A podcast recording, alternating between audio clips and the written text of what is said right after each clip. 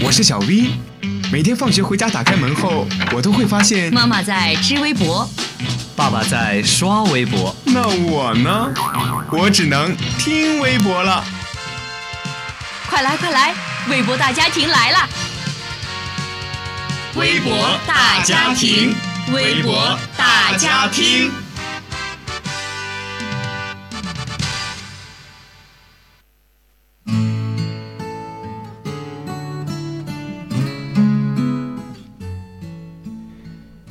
听众朋友们，大家好，欢迎收听本期的微博大家听，我是杰斯。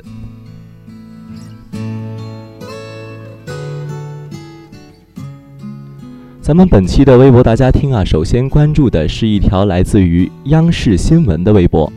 大家都知道，日本曾前往南极海域，经常是每年都有捕杀鲸鱼。那么这条微博说的就是日本捕鲸船。捕三百三十三艘呃头鲸，大部分都是怀孕的雌鲸。尽管遭受了国际舆论的谴责，但日本仍于去年派出四艘捕鲸船前往南极海域。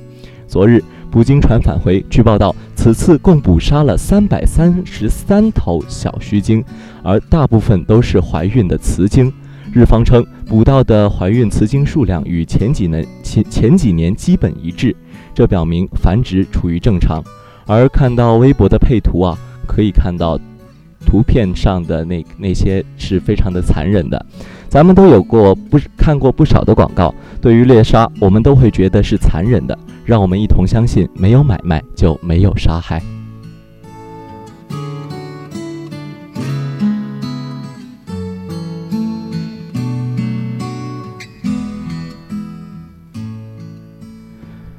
谈完了日本，咱们再把目光转向国内。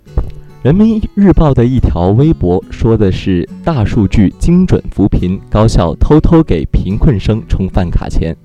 南京理工大学启动温暖饭卡项目，该校教育基金会通过数据分析，每个月在食堂吃饭超过六十顿，一个月总消费不足四百二十元的，将被列为受资助对象，直接补贴打入学生饭卡。学生无需填表申请，也不用审核。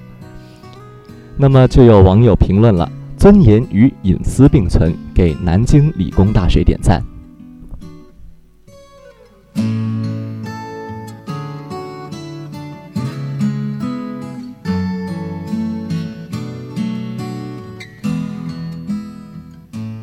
好的，说完了高校，咱们再说说咱们呃在日常生活中买药的事儿啊。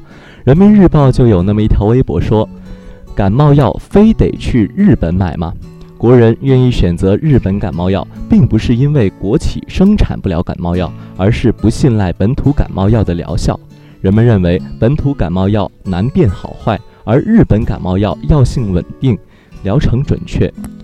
企业对各项新技术不感冒，人们对一些国产感冒药也不感冒。”就有网友评论说了。药这个东西啊，还是遵照医嘱。不过现在感觉，基本呃，基本上感冒都已经不需要再吃药了。